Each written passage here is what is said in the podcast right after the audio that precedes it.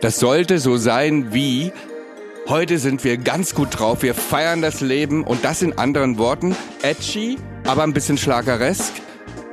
Okay, ich kotzen, muss ich sagen. Also ich kann solche Lieder überhaupt nicht mehr ertragen. Wieso schreibt eigentlich diese blöde, Entschuldigung, aber Teile der blöden Presse immer Rosenstolz ist eine schwulen Band? Äh, weil unser Publikum war total, wie sagst du so schön, queer. Also es war bunt gemischt, alles durcheinander.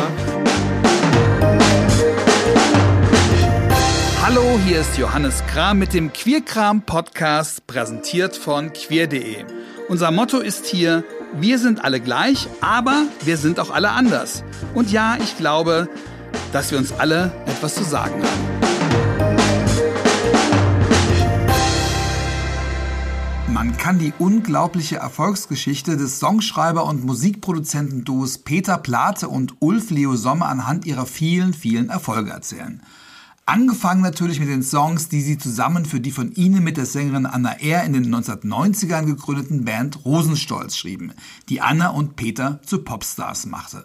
Dann später mit ihren Alben für Künstler wie Roland Kaiser, Max Rabe, Michelle, Barbara Schöneberger, mit den Alben mit den Liedern zu den Bibi und Tina Filmen, die sich alleine schon hunderttausendfach verkauften, oder mit dem Sarah Connor Album Muttersprache, das mit über 1,1 Millionen verkauften Einheiten eines der meistverkauften Musikalben der letzten 50 Jahre ist.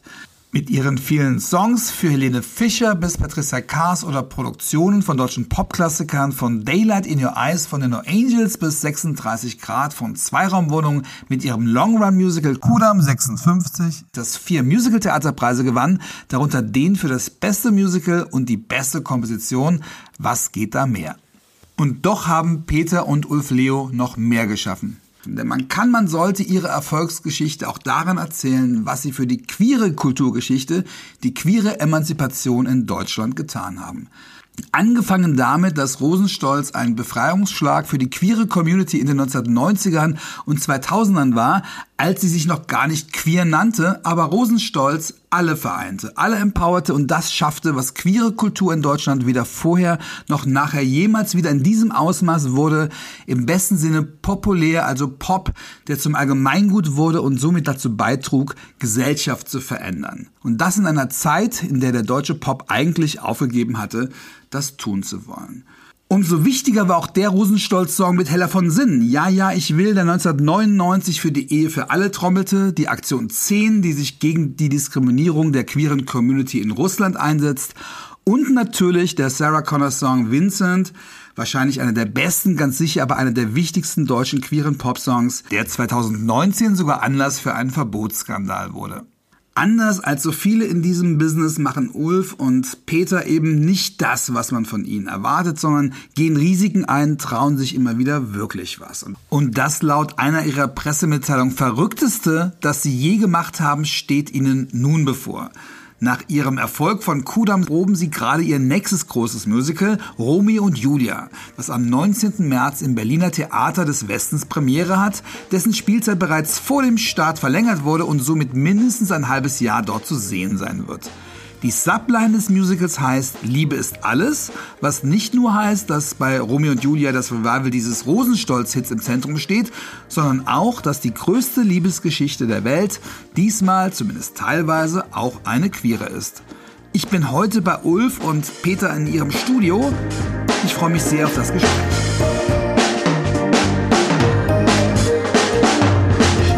Hallo Peter, hallo Ulf.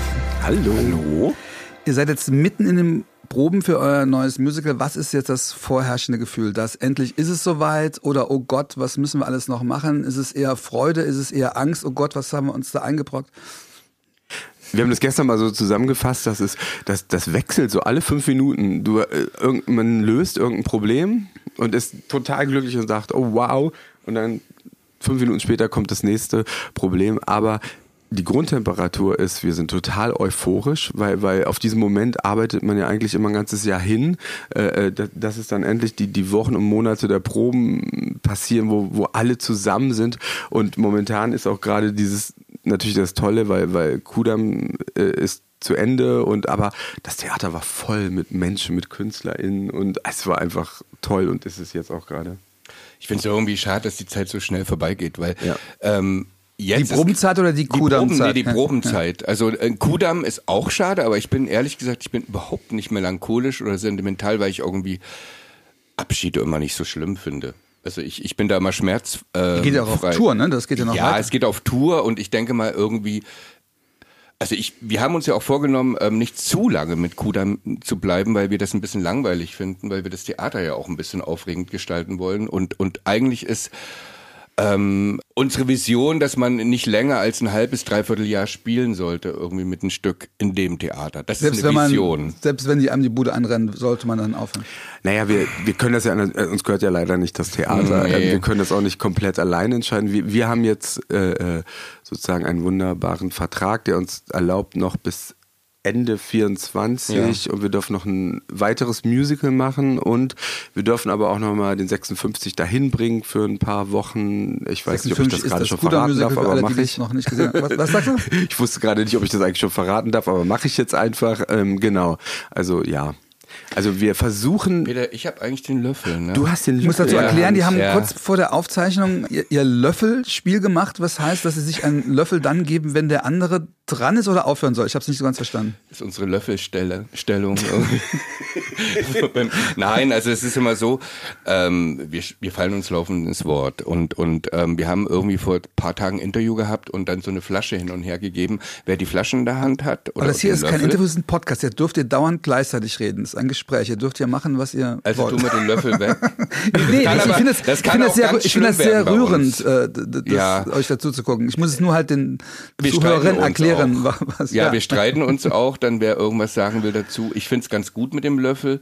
Ah, vielleicht ist es auch. egal, Ich finde auch Streit, also wie gesagt, was ihr, was ihr, also ihr müsst euch wegen des Formats keine Gedanken machen. Okay, alles ja? klar. Und wir Ja. haben ja drei Mikros, das heißt, es wird, man kann euch immer auch einzeln auseinanderhalten, wenn ihr zusammenredet. Genau, nee, ich will nur ganz kurz sagen, ich finde halt die Zeit jetzt so schön. Also die Probenzeit, ähm, wir müssen nur so viel, weil wir auch noch Produzenten sind, müssen wir noch so viel nebenbei machen, also auch alles Wirtschaftliche, die Promo und ähm, ich finde immer, wenn man bei den Proben sitzt und das ist jetzt, weil das jetzt gerade kreiert wird, ist das so schön. Das ist für mich wie Urlaub und ähm, da kriege ich Gl- Glücksgefühle.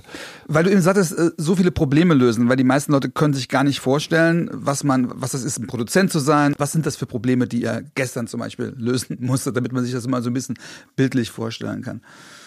Naja, also als Produzent du hast du, du kriegst, du kriegst sozusagen ein Budget äh, und sagst, diese, diese, die, äh, die Vorproduktion, also alles bevor die Leute ins Theater kommen und, und was sie dann zu sehen bekommen, das nennt man sozusagen, ich vereinfache das jetzt mal, die Vorproduktion. Dafür haben wir einen bestimmten Etat und erstens dürfen wir den nicht überschreiten.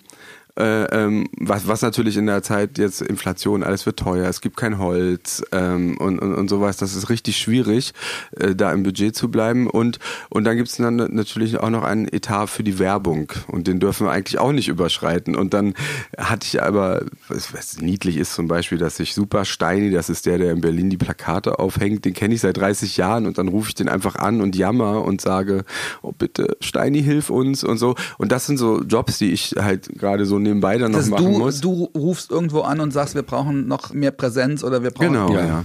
Und sowas kümmert ihr euch dann selber Ja, um. und ja, aber das war, muss ich sagen, Entschuldigung, jetzt hättest du den Löffel kriegen sollen eigentlich, ne?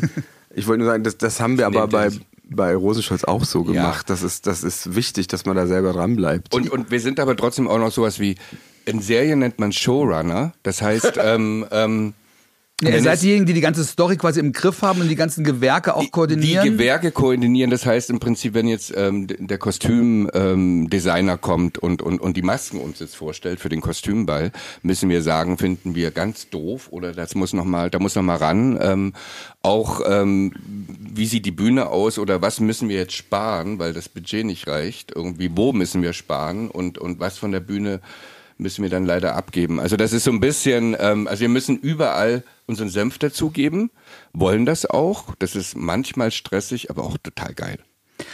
Das finde ich super spannend, weil die meisten Leute sich, glaube ich, gar nicht vorstellen können. Klar, man, man weiß, ihr seid die Komponisten, ihr macht die Songs selber, man weiß vielleicht noch, dass ihr die Songs produziert, aber dass ihr sowas dann alles im Griff habt. Aber dazu möchte ich gleich noch mehr kommen, weil ich ja noch ein paar andere Fragen zu habe, wie ihr euer Künstlersein eigentlich definiert und was da eigentlich dazugehört.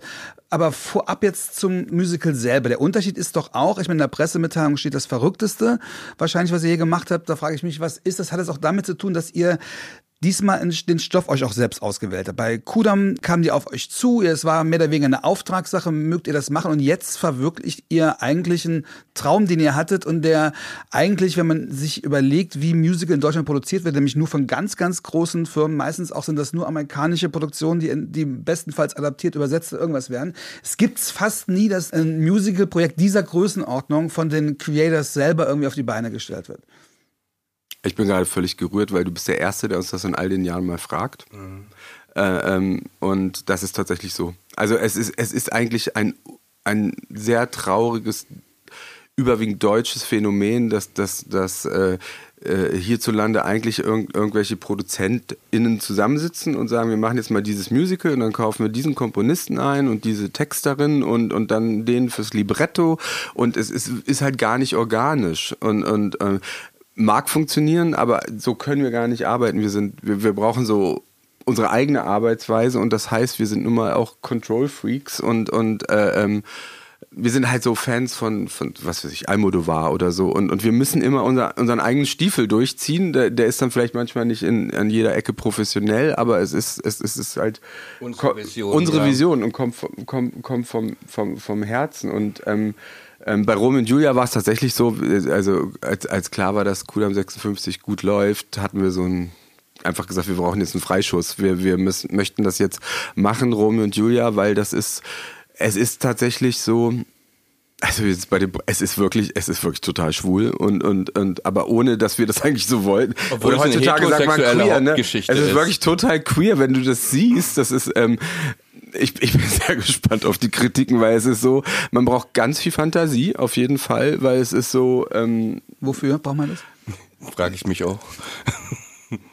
also ich finde ich weiß auch nicht, für mich ist es schon eher irgendwie Spanisch oder so, wie so eine spanische Serie und also auf jeden Fall ist es eher ein englischer Stoff, der von zwei Deutschen äh, äh, mit einem wahnsinnig tollen Team gemacht wird und dann denkst Manche du, Serie meinst du sowas wie Elite oder sowas? naja, es, ist Nee, so, nee, es, nee. Ist, es ist auf jeden Fall voll drüber. Nein, es ist Achso, drüber, so weil- Aldemar, du meinst, Ja. also ja, genau, es ist, also ich, ich, ich finde halt eben, jeder kennt ja die Geschichte. Und das ist jetzt auch nicht so, da fragen auch immer, warum nochmal?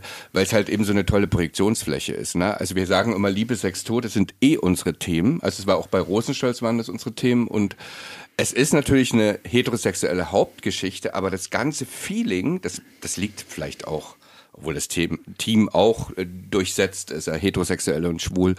Also ich finde halt, Und lesbisch. und es gibt lesbisch- tatsächlich auch heterosexuelle Musicaldarsteller, das muss man auch mal betonen. ja, ne? ja, äh, gibt's. Ah, ja, viel mehr als man denkt. Gibt es viel mehr als man denkt. Nein, aber das Ding ist, es ist wirklich, ähm, es ist irgendwie irre, weil es sehr viel Musik, sehr viel Choreografie und ähm, also so wie es sich bei den Proben an, anfühlt, ist es crazy, weil es halt eben auch dann noch eine Mixtur, es gibt ja auch den Countertenor, den Todesengel, der ist ja eine Art Score bei uns, also Nils Wanderer ähm, und also spielt den wa- irgendwie bei der darf ich dir Premiere. Ja, ja, ja, ja. Weil das. ist zum Beispiel ein Kniefall vor Klaus Nomi. Kennst du noch Klaus Nomi? Mhm. Ja. Genau. Das sind ein, Ja, ja, ein ja. Jahrgang, Peter. Ja, ja, ja. Und das Kniefall vor Klaus Ja. Nomi und, und, Ja. und ähm, den Todesengel haben wir halt dazu geschrieben, den gibt's ja nicht. Und ähm, schon allein, wenn der singt, man kriegt Gänsehaut und gleichzeitig ist es over the top. Ne? Also ich ich, ich, also ich habe schon ein bisschen top. Angst. Ah, nö, Ach, Quatsch. Du überhaupt- nicht? Nein, ich habe keine Angst davor, weil also es, es, es funktioniert. Bisschen schon, bisschen nein, schon. Nein, naja, Angst hat man immer, eine Grundangst, eine Grund, Grunderregung. Aber ich muss sagen, ähm, wir hatten ja jetzt auch einen Durchlauf vom, vom ersten Akt und, und das ist halt Geschmackssache. Ne? Also es ist so, wie, so Geschmackssache, wie wenn man jetzt Rosenstolz hat ja auch total polarisiert. Ne? Also es wird polarisieren, das weiß ich. Es wird Es einige ist vor allen Dingen, ein, wahrscheinlich, wie ihr das so Mhm. beschreibt, ist es was ganz anderes, als was die Leute kennen. Und das ist, also das heißt, ihr schafft da irgendwie, was wahrscheinlich Leute verunsichern wird. Naja, oder- Im oder- positiven Sinne aber. Ich meine, Ja, darum, darum geht's ich. ja. Das ist Also- das, was, was Kultur machen soll. Weil sonst ist es ja nur reine Unterhaltung, wenn man das sieht, was man schon kennt und über das lacht und das tanzt. Also wenn die Leute reingehen oder rausgehen und sagen, ja, es war solide, dann haben wir es wirklich falsch. ja, die- ich will, nein. dass die Leute sagen, es war echt voll scheiße oder voll super. Ich glaube, es gibt und- auch nichts und- dazwischen ja, und, ähm, und es ist halt so geil, weil, weil trotzdem ist Romeo und Julia hat das ja im Prinzip, ist es ja ein trojanisches Pferd. Ne? Es ist ja trotzdem, es geht ja auch um Streit und um Krieg und, und, und ähm,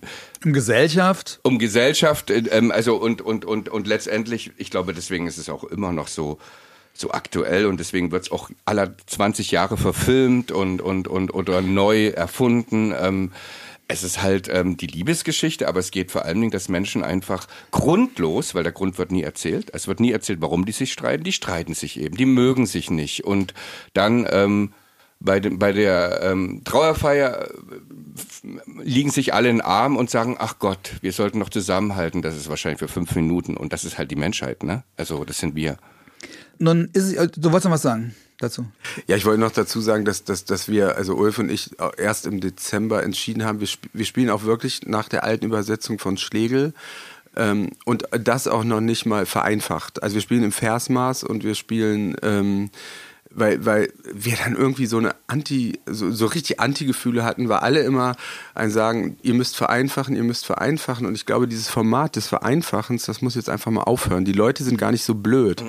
Und der, am besten hat das immer Detlef Book für uns eigentlich, der hat nicht der mit, für mit uns. dem er die Baby- und Tina-Filme gemacht hat. Genau, der Regisseur Book und, und der hat mal so toll gesagt, also wenn er zum Beispiel einen Kinderfilm macht, ja, hat er gesagt, Kinder brauchen Geheimnis. Wenn du denen die ganze Geschichte erzählst und die kapieren alles, dann langweilen sich Kinder. Und damit hat er halt total recht. Und ich glaube, wir Erwachsene sind doch auch nur Kinder. Und, und, und das ist, es ist doch schön, wenn jemand dann ins Theater geht und vielleicht danach auch nochmal nachschlägt, was bedeutet das denn eigentlich? Aber gefühlsmäßig wird das natürlich jeder kapieren. Aber es hört sich so schön an, dieses Versmaß. Ja, und dazu kommt natürlich auch, dass ihr ein Mittel habt, was, was euch ermöglicht, diesen direkten Zugang zu machen, nämlich die Musik. Mhm. Das ist ja der große Vorteil, was ich finde, was man im Musiktheater viel öfter nutzen kann, dass man mit, mit Musik halt eben Themen vermitteln kann, die sonst keiner hören möchte, weil Musik einfach berührt und auch sich jedem gleich nähert. Ich kann mir vorstellen, nach den ersten Songs, die ich gehört habe, dass das natürlich auch eine Riesenmöglichkeit ist, darüber was zu machen, weil dann ist es gar nicht mehr so abstrakt, sondern ist es sehr direkt. Dann geht es irgendwie sehr direkt. Mein, mein Eindruck, auch wie, äh, ich, ich find, find, also ja. Liebes alles ist ja auch eine Nummer, die, die muss man sich ja nicht nicht erst erschließen. Die Nein, und, und, und ich finde auch, ähm, ähm, also wie gesagt, es wird in, in Schlegeltext ähm, geredet, aber unsere Texte sind ja auch ähm, sehr einfach. Also ich würde sagen, die sind jetzt auch nicht so kompliziert. Also und ich denke mal. Die sind halt runtergebrochen ähm, auf immer ein, ein spezielles Gefühl, was absolut, man so nachvollziehen ja, kann. Das waren die ja, Rosenstolz-Texte ja auch. Ja, ne? also deswegen ist das ähm, und ich finde eh, also ich muss sagen, ähm, ich liebe Theater, aber am meisten liebe ich Musiktheater und Musical, also weil es halt eben beides hat, ne? Und und ich habe auch ähm, über die Jahre so einen Respekt vor, vor Musical-Darstellern, also die den Dreiklang können, die spielen können, die singen können und tanzen können. Also ich, und das gleichzeitig. Und auch, das ja. gleichzeitig. Ich muss sagen, das wird immer in Deutschland so ein bisschen oft um, ach, der ist Musical-Darsteller mhm. und kein Schauspieler. Da muss ich sagen, hallo. Ja. Na gut, weil es aber auch die großen Stoffe oft nicht gibt. Weil natürlich jemand, der Musical-Darsteller in den Vereinigten Staaten ist, hat die Chance, ganz andere Stoffe ja. zu spielen. Und hier ist es halt oft diese Konservengeschichten und oft die werden ja auch unterfordert mit dem, was sie, was sie machen sollen. Oft. Genau, ich glaube nämlich auch, dass mhm. das liegt eher daran. Ich, ich, ich, mir begegnen die Leute auch gar nicht so, ich weiß nicht, wo du dich so rumtreibst, Ulf, die das immer so runter machen. Ich, ich, kann das, ich, kann, ich kann das gar nicht Na gut, das Genre wird ja runtergemacht. Ne? Also ja, aber, aber, aber, aber, ob man Schauspieler ist oder Musicaldarsteller ist es schon, komm, das, das, das kann ich schon nachvollziehen. Ah ja, aber ich glaube, dass das jetzt bei, bei den... Bei den jungen Leuten nicht. Ich, ich glaube, dass jetzt bei den jungen Leuten äh, das ganz anders ist, weil die, die gucken dann so eine Serie wie Glee oder so im Fernsehen und dann gibt's jetzt immer diese das Music... sind nicht die ganz jungen Leute. Das war vor zehn Jahren.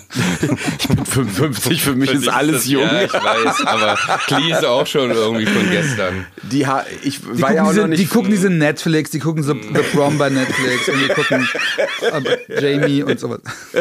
Ich schmeiß mich weg. Ich war auch noch nicht fertig, Schatz. Okay. Aber also, es ist ja egal, welche Serie jetzt. Es gibt ja fast überall schon so eine Musical-Folge oder was weiß ich nicht. Also mhm. Also da sind die, also die schlimmsten sind doch die Leute in meinem Alter und ja. älter mit diesen Vorurteilen. Ja. Also die jetzt die mit noch Cats aufgewachsen genau, sind. Genau, die denken, ja. jedes Musical ist wie Cats und die dann zu uns. Wo es ja um gar nichts geht. Das soll aber eine der geilsten Choreografien ever sein. Da bin ich aber jetzt ja. nicht so der Experte. Ja, ähm, ähm, ja. ja.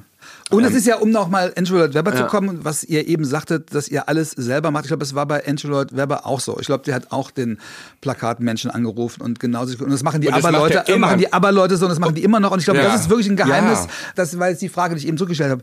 Ist das nicht auch Teil der Kunst? Also ist nicht auch das auf die Beine bringen, weil gute Ideen haben, äh, ist das eine. Aber das wirklich durchzuboxen und dann sage ich mal, das sind ja auch kreative Entscheidungen. Casting-Entscheidungen sind kreative Entscheidungen. Äh, mit wem man zusammen zusammenarbeitet, ist eine kreative Entscheidung. Ist das euer Gesamtkunstwerk? Das war auch bei Rosenstolz schon so. Ja. Ihr wolltet nie einfach nur schöne Lieder schreiben, sondern ihr wolltet irgendwas, immer ein neues Universum kreieren. Kann das ja, sein? es ging ja schon so weit, dass wir irgendwie Ich glaube, deswegen haben wir uns ja auch so gerieben, dass wir uns irgendwann trennen mussten, weil wir gar nicht mehr aufhören konnten, ähm, darüber zu reden. Das war nämlich unser Ding ähm, vom Video. Also das heißt, äh, wir haben den Videoregisseur ausgesucht, wir hatten die Geschichten gehabt, ich rede jetzt von Rosenstolz. Ähm, ähm, und, und, und das ist natürlich ähm, geil, aber auch anstrengend, wenn man dann ein Paar ist. Na? Das, das ist natürlich dann irgendwie nicht so toll. Ähm, aber ähm, ich glaube, Deswegen funktioniert es jetzt besser, weil wir können jetzt irgendwie abends die Tür zumachen und sagen, ich Falls es noch jemand privat. nicht weiß, weil es noch jüngere Zuhörerinnen gibt, die, die, sind, die waren auch mal ein Paar ganz lange. ja, vor Klee. vor Sie Klee, waren zur ja. Rosenstolz-Zeit, Von, von waren sie ein Paar. 1990 bis 2019. Nee, Quatsch, nein. 2009. Neun, nee, also acht. Jetzt kommen wir sogar die, ja nicht die die Jahrtausende weil- durcheinander. Okay, nee. Wie auch zehn, immer, Diese zehn Jahre. Ihr wart bis in war die ich Mitte alleine ein Paar. 2000er, nee, bis Anfang 2000er wart ihr. Nee, nee, bis Mitte, ähm, bis Mitte, nee, Nee, bis 2009. ja. Ich glaube, ja. Acht, neun, die Grenze war fließend. Die war fließend, ein Ähm. Jahr fließend, ja.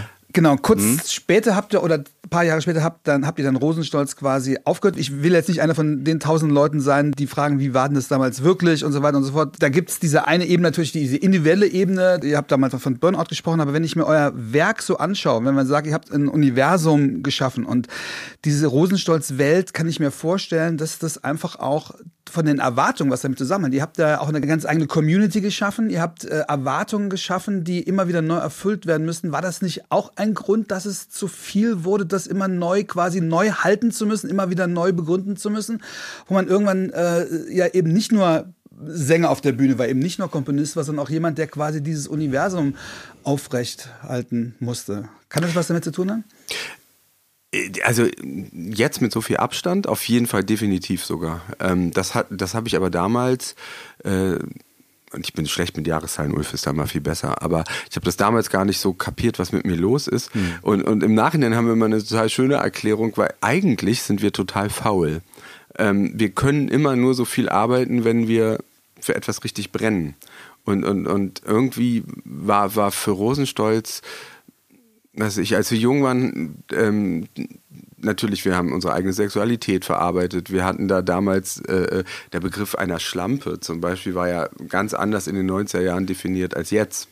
Und Ihr seid mit Schlampenfieber mit, dem, mit, mit eurem Hit in die Hitparade und habt damit ja auch wieder ein Tabu getroffen. Genau, und, und, und, und, und äh, ähm, also das, das hat natürlich uns wahnsinnig Spaß Mhm. gemacht und so, aber es war dann irgendwie auserzählt, dass es nur immer über uns ging, weil wir waren dann irgendwie in so einem Alter, ähm, ja, dann kannst du jetzt auch nicht. Ähm, irgendwie fehlten uns die Ideen dafür und ich glaube, das war so der Hauptgrund, dass man einfach das Gefühl hatte, das will ich jetzt nicht mehr die nächsten 30 Jahre machen. Ich will nochmal irgendwas anderes machen. Und das ging uns allen dreien, auch Anna, äh, es ging uns allen dreien glücklicherweise symbiotisch total gleich. Also das war wunderbar. Aber da hätte man das ja auch einschlafen lassen können oder das wäre dann ja, das schon passt so ja nicht zu uns. Ne? so ein Knall. Das braucht Nee, ja auch den ja auch- dramatischen Abgang. Nee, wir sind auch so, wir sind ja auch, wir sind ja auch äh, Fans von, also wir sind ja Fans von, von, von, von, von Künstlern und sowas. Und ich finde, ähm, ich meine, aber haben das schon genial gemacht, ne? Die sind da einfach irgendwie, die haben gemerkt, es geht so ein bisschen bergunter. Damit wird man ja auch das Sterben, das ist ja auch bei euer erster Song im Musical, das Sterben wird man ja auch unsterblich. Ne? Ja, Oder, äh, und das, ja, und äh, naja, gut, Rosenstolz ist nicht unsterblich, ich will es auch nicht Ja, aber natürlich, Aber vergleichen, äh, ne? in, in, aber, indem aber, es nicht versandet mhm. ist, sondern indem alle Leute immer sagten, wann kommt ihr denn wieder oder das ist ja auch das, was Sehnsucht da aber, was aber ja auch am, am Leben gehalten hat, dass die eben nicht sich zu Tode gespielt haben und irgendwann wollte es nicht mehr hören, sondern dass alle an dem Punkt, wo alle sagten, man, oh bitte, bitte, bitte, das hat mir dann auch Nicht so wie Boni M, die dann mit einer neuen Sängerin oder mit neuen Genau. Tänzern irgendwie Neuer aufgetreten Peter. sind. mit neuen Peter. Naja, Einem schlanken Peter, der Ja, sich immer noch die Zigarette alle fünf Jahre ein neuer Peter. Ja. Anna bleibt. Schmeiß mich weg. Nee, äh, nein, das ist, das ist, das ist, das ist, ähm, na, das liebe ich aber auch so an Anna, dass das, äh, nee, wir haben uns nie äh, ködern lassen jetzt für, für Kohle oder so. Und das ist wirklich ganz, wirklich ganz, ganz toll. Und wenn, wenn Anna und ich, wir haben ja letztes Jahr nie zusammen gemacht und, und dann kommt das aus dem Spaßmoment raus und das ist schön, aber äh, nee, das ist zu Ende erzählt. Aber das war ja nicht nur ein künstlerisches Projekt, sondern es war ja auch ein Community-Projekt. Ne? Ihr habt im Schwutz quasi mhm. angefangen. Ja, ist ja auch gut zu wissen für die jungen Künstlerinnen, die heute, sage ich mal, Subkultur sind. Was alles aus Subkultur werden kann. Es war ja von Anfang an auch ein queeres, es hieß damals noch nicht queer, aber es war ein queeres Projekt, was ich damals auf euren Konzerten so wahnsinnig fand, dass etwas, was man heute so beschwört, so ein bisschen intellektuell beschwört, nämlich durch diesen LGBTIQ, durch diesen Buchstabensalat, dass diese ganzen Identitäten nebeneinander sind. Das hat bei euch ja wirklich stattgefunden. Mhm. Und das habe ich ich vorher und nachher nie erlebt, dass das für, für Lesben genauso wichtig war wie für Schwule, wie auch für Allies, wie auch für Trans und andere Identitäten. Das habt ihr doch auch gespürt, dass ihr da etwas gemacht habt, was nicht nur was mit eurer Kunst zu tun hat, sondern auch was mit gesellschaftlicher Veränderung zu tun hat. Wo ihr mittendrin wart, wo ihr mit auch Antreiber wart, wo man natürlich auch an euch Erwartungen gerichtet hat. Naja, man darf ja auch nicht vergessen, dass das, das war ja auch noch die, die, die Hochzeit äh, der HIV-Krise. Ähm, ähm, es war, es war, ähm, ähm, es war auf der einen Seite eine ganz tolle Zeit, aber auf der anderen Seite auch wirklich noch eine ganz schlimme Zeit. Das, das, das, das, muss man, darf man halt einfach nicht vergessen. Ähm, ähm, und und, und Du hast selber ein Praktikum gemacht bei, bei einer AIDS-Hilfe, das heißt, du kanntest es auch, das heißt, du war, musstest darüber nicht aufgeklärt werden, was, was HIV heißt, sondern du hast. Naja, klar, aber ich bin schon von dieser Generation, mein Sexleben war natürlich total versaut eigentlich dadurch, dass, weil, weil, weil, weil du hattest eigentlich immer Angst. Also, wir sind gleich alt, wir beide ja. haben, als bevor wir richtig Sex hatten, diesen Spiegeltitel gekannt, von dem wir wussten, ja. dass es irgendwo jetzt, äh, dass wir eigentlich nie Sex haben dürfen, ohne drüber nachzudenken. Genau, und es hat wie viele Jahre gedauert, bis der Spiegel sich entschuldigt hat? Ja. Ja, äh, letztes Jahr erst, ja, glaube ich. Und, und, und das, also diese, ja. Sti diese Stigmatisierung und dann, und dann dieser, dieser ähm, aus Bayern, wie, wer, wie hieß er? Äh, Gauweiler. Gauwe oh, Gauweiler ja. aus Bayern, der uns in, in, in eigentlich in Kondome so verboten hatte in, in, der uns in der eigentlich, Sauna. der uns eigentlich in eine, in eine, moderne Form der Konzentrationslager eigentlich stecken wollte. Zumindest kasernieren wollte. Ja, wollte es äh, ernsthaft kasernieren und, und das wird so alles so vergessen. Also wuchs man äh, schlimm auf, obendrein, das darf ich auch inzwischen erzählen, äh, äh, äh, weil, weil ist der, ist der, ist der, die große Liebe meines Onkels, der auch schwul ist und mein Onkel lebt noch, ist über 80, der ist auch, auch wirklich an AIDS gestorben und noch so ganz qualvoll und, und, und insofern war das Thema immer um mich rum und, ähm, und dann, ähm, aber ich komme mal zurück auf, auf dieses, was du sie so schön queer nennst. Das war halt natürlich auch toll. Ich glaube, Rosenstolz hat auch deswegen so gut funktioniert, weil ich halt so ein Kleinstadtpampel eigentlich war. So der, der, der aus der Kleinstadt dann nach Berlin gezogen ist und damals war es halt toll, weil ich kannte keinen. Und, und damals war es natürlich toll. Ich bin dann ins Queer, äh, Quatsch, ins Schwutz gegangen und äh, ähm, hab, hab mich dann bei, damals gab's Chouchou de Briquette, hab mich da vorstellig gemacht und, und, und, und gesagt, äh, ja, ich habe so ein Duo mit, mit, mit einer echten Frau. so hat man damals geredet. und das kannten die ja gar nicht. Und, und äh, äh, ähm, äh, könnt ihr was für also uns tun? Also sowohl, wie man heute sagt, cis als auch noch hetero, ne? Also doppelt mhm. echt quasi. Also genau. Im, im damaligen, sorry, wenn ich das jetzt Aber damals war es eine echte Frau. Und, ähm, ähm, und, und dann haben die uns lieberweise im Schwutz auftreten lassen. Wir waren gnadenlos schlecht. Und, und, aber wir durften da lernen. Und, und die Leute haben sich schlapp gelacht über uns am Anfang. Und das, äh, äh, ähm, das war aber schön, weil trotzdem hat man sich danach zusammen betrunken und äh, ja genau, aber, aber diese Melange, sage ich mal, die du gerade beschreibst, die habt ihr nicht natürlich verlassen, es war dann irgendwann keine Subkultur mehr, aber ihr habt da trotzdem diesen Mix an Publikum oder diesen Mix an Songs, diesen Mix an auch Exaltiertheit, den habt ihr ja nicht verabschiedet, sondern mitgenommen, den habt ihr ja groß gemacht und habt auf einmal, du hast irgendwann mal gesagt, ein Monster geschaffen, also sowohl eine, ein, ein Unternehmen, was natürlich ganz, ganz viel Leute beschäftigt hat, die das alles, alles organisieren mussten, den Merchandise, aber auch natürlich ein Publikum geschaffen, was es vorher so nicht gab. Das meine ich halt. War das, hast, habt ihr das damals so gespürt? Oh Gott, was? Ja. Ja. Ja, und, und, und voller, voller, voller Liebe. Das war einfach so, das muss ich einfach sagen, dass ich weiß, die Ärzte sagen das auch immer, also die Band, aber wir, wir, wir beanspruchen das auch. Wir sagen, wir hatten immer das beste Publikum der Welt, das muss ich wirklich sagen. Und das waren halt, es waren halt, also was uns alle vereint hat, uns selbst und unser Publikum, ich glaube, viele von uns, wir waren halt Nerds Ähm, und und und und äh, das ging und los. Kamen ja auch aus Kleinstädten, ne? Die, Ja. haben ja, die haben sich ja mit euch so verbunden, Genau, äh, und- und- endlich, endlich in der Großstadt äh, sie selbst sein zu dürfen. Genau, dann bevor dann die ganzen Ärzte und so dazu kamen, kamen aber erstmal die ganzen Krankenschwestern und Krankenpfleger. Also, also es waren eigentlich äh, von der Analyse, also die nicht empirisch haltbar ist, aber es war eigentlich äh, die erst die schwulen Lesben und dann kamen eigentlich die Krankenschwester und Krankenpfleger und dann da, von da aus ging es dann in den sogenannten Mainstream rein. Und dann gab es diesen Moment, Ulf wird sich erinnern, wir waren bei Kylie Minogue in der Columbia-Halle.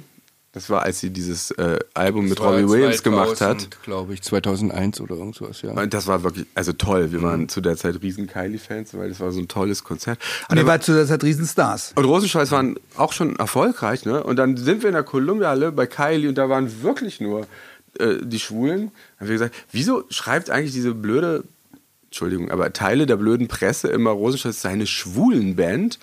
Äh, weil unser Publikum war total, wie sagst du so schön, queer. Also es war bunt gemischt, alles durcheinander und, und, und, und ähm, ähm, also alle zusammen. Aber So, so mag ich es am habt liebsten. gespürt, dass es was Besonderes ist. Klar, jede Band hat ihr eigenes Publikum, aber viele sind natürlich austauschbar, weil es gewisse Musikrichtungen Aber ihr habt quasi nicht über die Musik, sondern auch über das, wofür ihr standet, ein eigenes Publikum geschaffen. Das ist jetzt meine Frage zum Ende von Rosenstolz. Wenn man sagt, man hat das beste Publikum der Welt, wenn man sagt, man spürt die Liebe, erdrückt das nicht auch diese Erwartung, die dahinter steckt, das so ein Symbol für etwas zu sein, was man gar nicht immer erfüllen kann? Da, da leidet, glaube ich, Ulf mehr als ich. Ich, ich habe darunter nie, nee, weil, weil ich bin, ich bin, dadurch, dass ich selber, bist du nicht Fußballfan oder sowas? Nee. Auch, auch nicht. Aber vielleicht jemand, der Fußballfan ist oder Musikfan oder so. ja. Ich, weil ich selber Fan bin, Ja. konnte ich mich immer, glaube ich, ganz gut reinversetzen in Fan. Und ein Fan will lieber nichts hören als was Schlechtes. Wie hast du das dann erlebt? Naja. Also ich finde, das ist nicht so einfach. Ähm, also es ist schon so, wenn man spürt und, und, und, und ich bin totaler Perfektionist, Peter auch. Und, und wenn man merkt, es wird nicht besser, es wird leicht schlechter.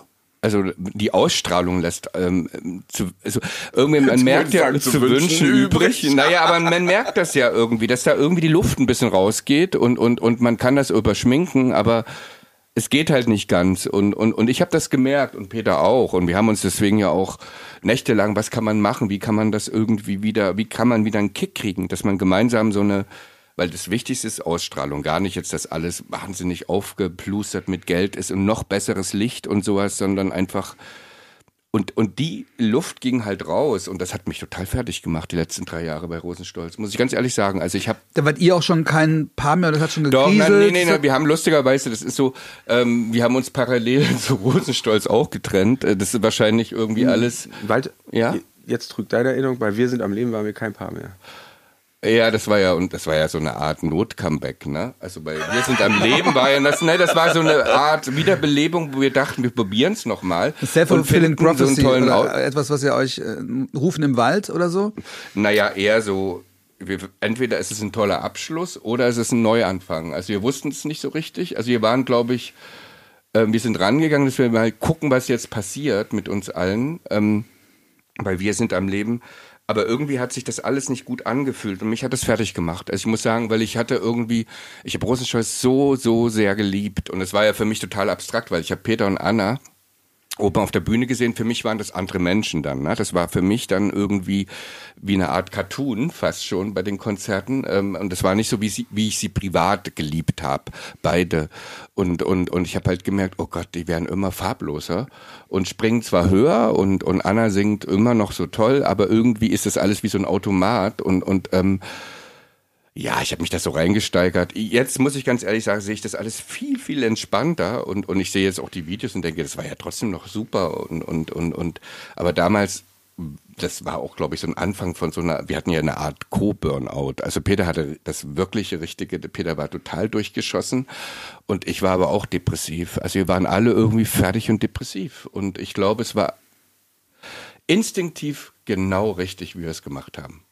Und volles Risiko, weil ihr damals keine an, die sagen alle, ja klar, die haben ja für diese ganzen tollen Leute komponiert, aber das war ja damals nicht so. Ihr wart ja damals wirklich, habt ihr wirklich bei Null nochmal angefangen. Klar, ihr wart große Namen, ihr hattet wahrscheinlich auch eine Menge Geld verdient, aber insofern ging es euch besser als anderen Leute nach einem, nach einem Job, ja. aber, absolut. aber ihr hattet trotzdem ja nicht gewusst, wie es weitergeht. Das Lustige war, dass ich, ähm, äh, das ist genau richtig, wie du sagst. Und, und ich glaube, das, kennt, das kennen ja viele in ihren Berufen.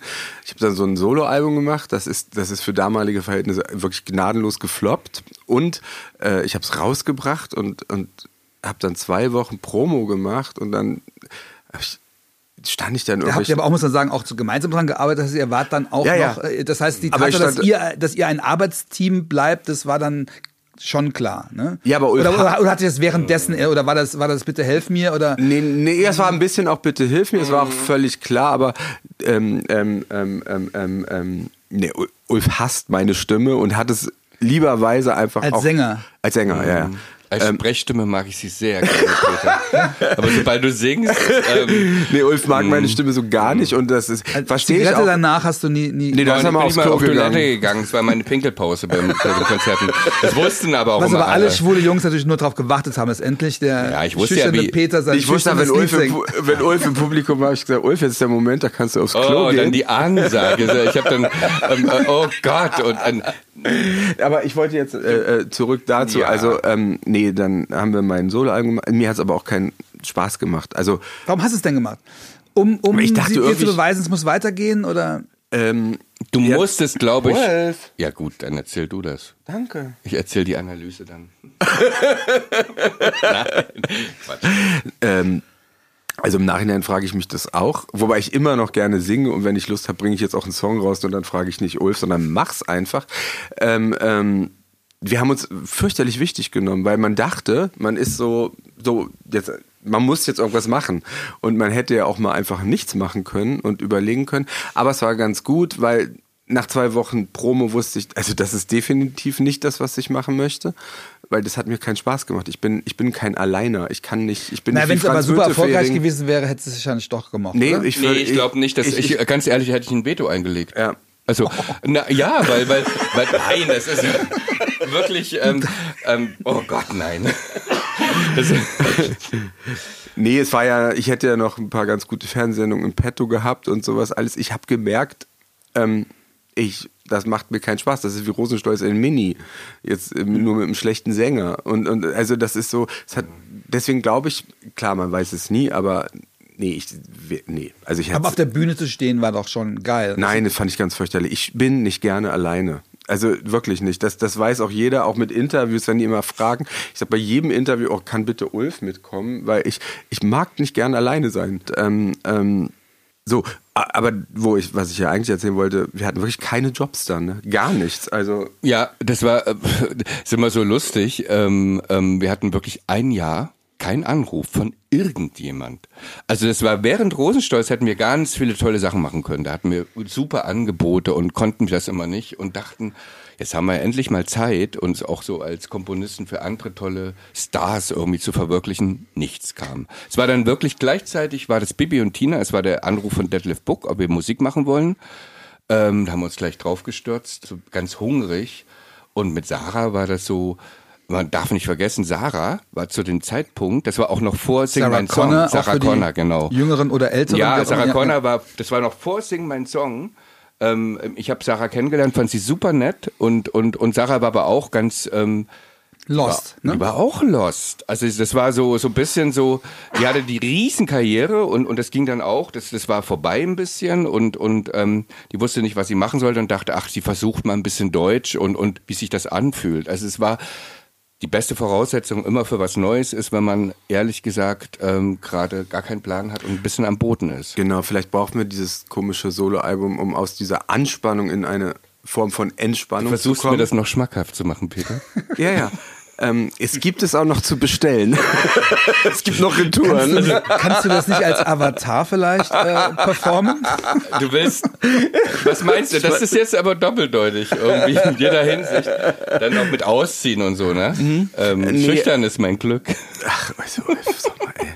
ähm, Wie du dann finanziert dafür kriegst. Peter kann nicht wirklich lachen. Danach ich mache jetzt übrigens Theater. Klaviermusik, Instrumentalmusik. Ja, das ist, Peter gibt nicht auf. Der versucht es irgendwie in jeder Ecke, wirklich. ähm, ähm, Ja. Nein, also das war, das war eine gute Zeit, um einfach zu entspannen. Also es war irgendwie, wie war das? Vormittags Bibi und Tina und nachmittags kam Sarah und, und ähm, es war alles so auf einmal so easy. Und, und das Tolle war auch, dass, ähm, also keiner hat, ich weiß auch noch, dass äh, wir waren ja immer noch sehr involviert mit Universal und, und Sarah ist ja Universal und die fanden das ehrlich gesagt ziemlich kacke, was wir machen mit Sarah.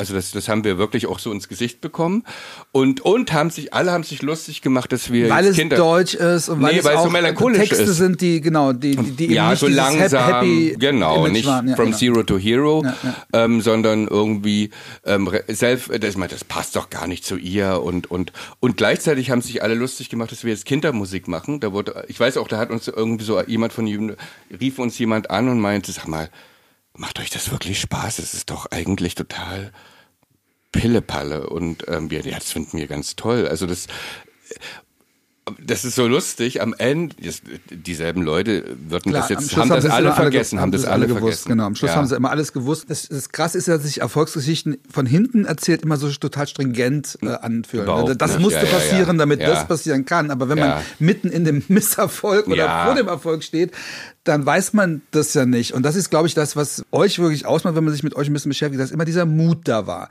Weil viele Popkünstler, egal ob es jetzt Sängerinnen sind oder Produzentinnen oder Autorinnen, die finden irgendwann raus, was sie können und dann machen die das. Immer wieder irgendwie natürlich mit der Zeit gehen, mit neuen Partnern, mit neuen Formaten, aber sie machen eigentlich das, was sie können. Ich habe das Gefühl, dass ihr dauernd versucht, Sachen zu machen, von denen ihr nicht wusstet, ob ihr sie könnt, weil ihr wissen wolltet, ob ihr sie könnt. Stimmt das?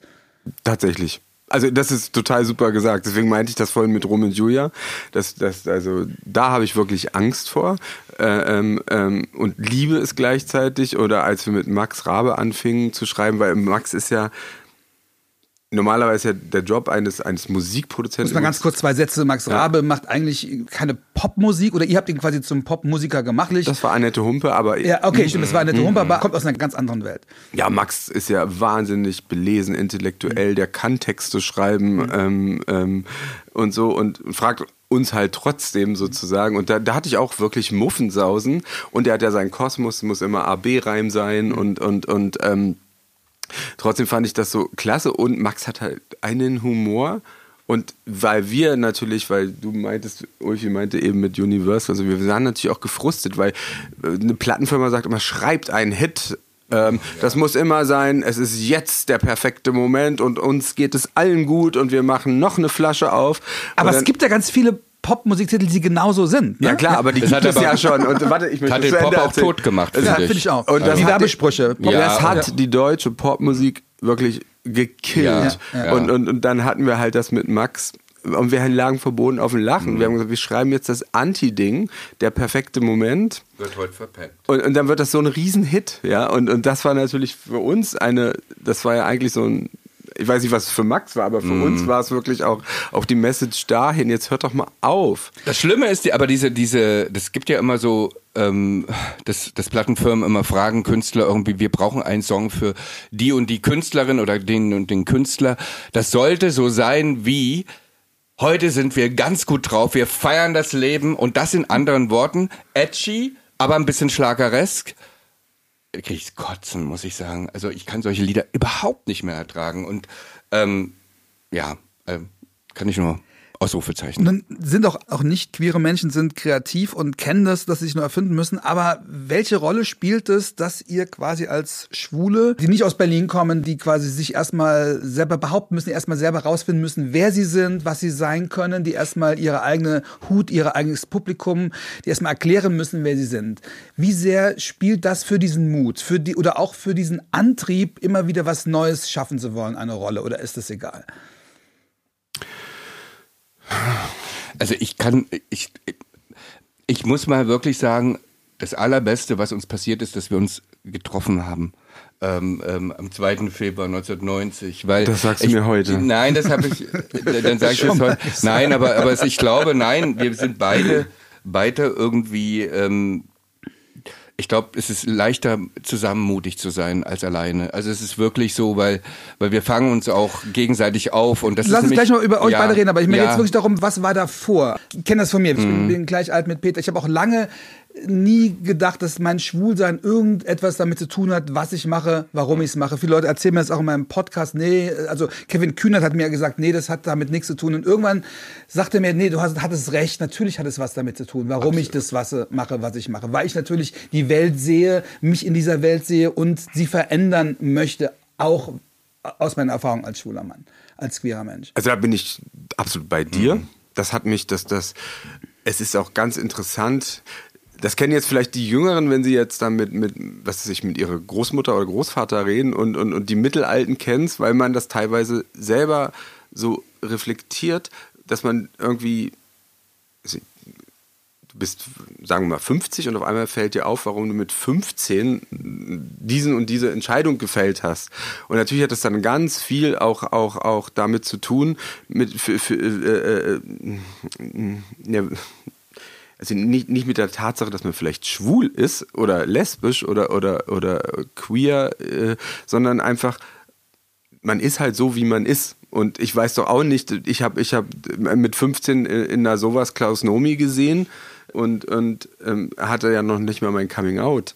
Ich weiß nur, dass ich Gänsehaut überall bekam und, und, und so. Und das hat mich halt geprägt. Das ist ja völlig egal, dass ich, weißt du, was ich meine? Gut, aber es hat ja damit explizit zu tun, dass du schwul bist. Das meine ich ja. Also, das, also das, ist, das ist halt dann irgendwie, aber da gab es jetzt nicht so ein Stempel, sondern es genau. ist halt so, wie ich bin. Und das ist ja Aber das, die meisten Leute, das, das, oder viele das darf Leute, man nicht negieren, nein. Genau, viele Leute negieren das, weil ja. man natürlich in der, man möchte in der Mitte der Gesellschaft angekommen sein. Man möchte natürlich kein Außenseiter sein, ist man ja auch dann nicht mehr, wenn man es geschafft hat. Aber trotzdem finde ich es wichtig, dass man auch guckt, was einen damals getrieben hat, weil das ja auch genau. eine Versöhnung ja. mit einem selbst ist. Ja, also genau. Es ist, bei mir ist es so, dass ich bin in einer, ich bin wirklich in so einem kleinen Nest aufgewachsen. Ähm, es gab gar keine Schwule, also ähm, ähm, das waren 18.000 äh, Seelennest in, in, in, in, im, im Osten in Thüringen und ähm, ich habe mich so falsch gefühlt und so anders und, und habe dann meine Fantasiewelt gehabt. Ich glaube, das war ganz toll, dass ich irgendwie, ich hatte überhaupt nicht, es gab auch keine AG für Schauspiel oder irgendwas. Ne? Also es gab im Prinzip nur du hast Motorräder. Schauspieler werden wollen, genau. Ja, ich wollte schon, na ja, auch überhaupt ja. Kunst und gar kein Theater, gar nichts. Und, und ich hatte wirklich, ähm, ich habe ähm, damals als, als, als, als, als Jugendlicher oder als Kind habe ich dann irgendwie für mich immer selber meine Superband irgendwie im Kopf gehabt. Also ich hatte wirklich so eine Art ähm, Schizophrenie, so eine Parallelwelt, wo ich mir dann irgendwie äh, ich habe das mir immer aufgemalt, wie die Platten heißen, wie, die, wie das Tracklisting ist, wie die Cover aussehen, wie die Sängerin. Ich habe mir auch schon im Kopf eine Sängerin gebastelt, was sie für Klamotten anhat, was sie für Probleme in der Presse hat. Ich habe wirklich so eine ähm, meine ähm, also so eine so eine Fantasiewelt mir gebaut und, so eine Barbie-Welt. So eine ja eine Pop-Welt und und irgendwie ähm, das habe ich auch niemandem erzählt, das habe ich dann erst Peter erzählt und zwar am allerersten Abend, wo, wo wir uns kennengelernt hatten, da hatte ich halt dann so einen ähm, Seelenmenschen gefunden, mit dem ich das teilen konnte, weil ich fand das total peinlich, aber irgendwie hat das so geholfen weil das alles, was wir danach gemacht haben, war ganz selbstverständlich, weil das war letztendlich... wenn ich das erzählen darf, das mhm. hat, ich meine, wir waren ja im Rückblick, du warst 19, das ist, mhm. wenn man jetzt auch... Kinder. Äh, ja. Eigentlich fast noch ja. ein Kind oder so ein Übergang ja. und, und, und, du hast das ja noch zwei, drei Jahre später noch gespielt, so wie jetzt andere irgendwelche Computerspiele spielen, hast du sowas. Das hat dich halt, eigentlich war das für dich meditativ und hat dich aber auch gleichzeitig irgendwie angestachelt. Ja, und, ja und, und, und... Weil die Tracklistings zum Beispiel für mhm. unsere Songs oder für andere macht immer noch Ulf. Also wenn ihr die Tracklistings hast, dann bin ich die Schuld. Ähm, nee, die machst du super. Nein, aber auch für die, für die Konzerte, was in den Konzerten gespielt wird oder, ja. oder, oder überhaupt Dramaturgie. Und, und ich habe das schon als Zehnjähriger, fing das an. Meine, also ich glaube, ich habe mich in ABBA verliebt mit neun und, und seitdem habe ich das. Ähm, und ähm, das sind so Sachen. Ähm, ich würde fast sagen, du, da bist du nicht alleine mit diesen Projektionen. Deswegen ist auch mm. der ESC so beliebt, weil ja. man ja auch dann diese Überperfektion oder genau. dieses mm. Tracklisting, was ja auch entsteht mm. und diese Dramaturgie entsteht. Mm. Aber die wenigsten Menschen haben oder die wenigsten queeren Kids haben halt das Glück, jemanden zu finden, mit dem sie das dann gemeinsam ja. machen können. Ihr habt euch ja auch gegenseitig ja. da gerettet, oder? Absolut, weil ja, ich, ich war wiederum ist der richtige Ausdruck. Ich war wiederum dieser dieser Nerd, mhm. der der das äh, ich hatte Sozialpädagogik studiert und äh, ähm, äh, äh, ähm, da, das halbe Jahr in der AIDS-Hilfe gearbeitet und hatte ähm, meine Kassetten gemacht und dann dann hat ein, ein schwer HIV-kranker Mensch, damals der Wolfgang, äh, gesagt, Peter, warum machst du deine Musik immer für einen Schuhkarton? Ähm, und, und das war, das, das ist, das ist natürlich, ähm, ja, und dann konnte ich mich auch vor Ulf outen sozusagen und gesagt, äh, eigentlich mache ich immer meine Musik, also ich will schon, dass das immer eigentlich erfolgreich wird, aber ich weiß halt nicht wie. Und ähm, ja. Und da hatte ich so einen Mitstreiter, er fand halt meine Stimme blöd. Nee, ich muss sagen, also am, am Anfang ist ja immer alles toll an den Menschen. Ne? Ich fand am Anfang sogar deine Stimme toll. ich Hm, das ging die ja schnell vorbei. Die Platten, äh, die, die, das waren so Kassetten. Also Peter hat mir dann auch gleich so eine Kassette am Anfang geschickt. Ähm, also immer per Post, weil ich habe noch im Osten gewohnt und Peter in Braunschweig und die hieß dann Peter Blatt und Friends. Und ähm, da war dann so, äh, wie, was waren die Hits? Ähm, ähm, ich, ich, äh, so Ja, ja, Englisch ja. war das. Auf jeden Fall war das Denk mal ganz drüber nach, das würden, wir, das würden wir jetzt gerne. Was waren die jetzt? Ah, wie hieß das denn nur alles? Ich hatte immer Ähm, eine englische und eine ja. deutsche, immer, also es kam immer Ja. eine englische Kassette raus, danach eine deutsche und alle Also vier Wochen hieß, eine neue. Das, das Deutsche hieß Brandstifter bei einem Song und dann das andere. genau. Ja, Ähm, wie eine Sunday Everyday. Sunday und, Everyday, ach, das fand ich ganz stark. Da habe ich dann auch versucht, wir haben ja auch versucht, ganz am Anfang das dann zusammen zu machen, Musik. Ne? Also ich habe dann mitgesungen, das kam noch schlechter an als Peter alleine. Ähm, also ich habe auch eine schlimme Stimme. Ähm, und ähm, ich fand das so toll, weil Peter hat das, was ich so im Kopf hatte, hat Peter ja spinnig wenigstens dann irgendwie, das ist so typisch für Peter, der hat es dann wenigstens nicht nur im Kopf behalten, sondern hat dann wirklich auch was produziert. Ähm, und ähm, das war Wahnsinn. Ich glaube, das war wirklich magisch für mich, jemanden zu finden, der genauso verliebt ist in, in, in, in Pop allgemein. Also nicht nur jetzt Musik machen, sondern auch Karrieren analysieren. Warum funktioniert die Karriere und warum nicht? Und was haben die richtig gemacht? Also so dieses, wie, wie plant man eine Karriere? Das ist ja eigentlich auch Management. Und das haben wir auch. Darüber haben wir uns dann stundenlang unterhalten. Ähm, Das heißt, ihr wart quasi cleverer als die Branche, die Naja. eigentlich dafür da ist, das, diesen Part zu übernehmen.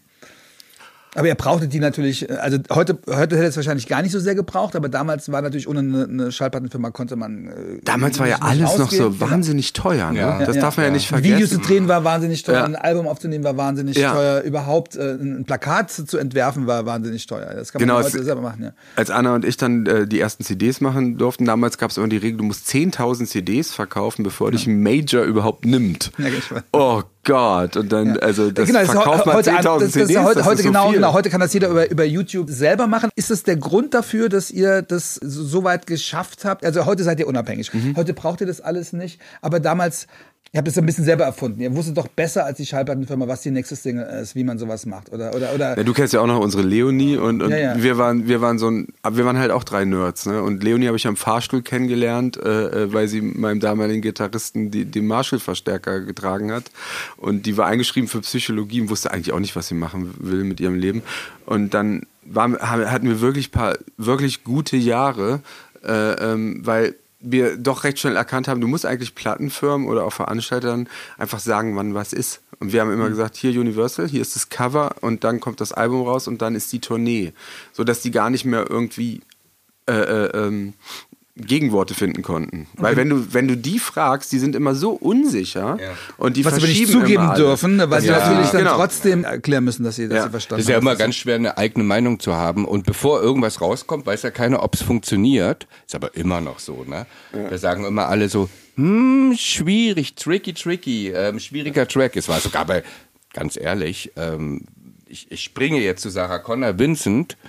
Oh ja, das war da äh, ganz, das- es ist nur ein ganz kurzer Nee, ich Sprung, das wie Plattenfirmen, ja, wie Plattenfirmen nämlich so drauf sind. Das sollte keine Single werden. Das fanden musikalisch fanden sie die, ähm, obwohl Sarah ja schon irgendwie da der Superstar war, wieder. Also sie hatte das Wahnsinns Comeback hingelegt und alle waren aber irre verunsichert und sollte keine Single werden. Es war Sarah, die das wollte.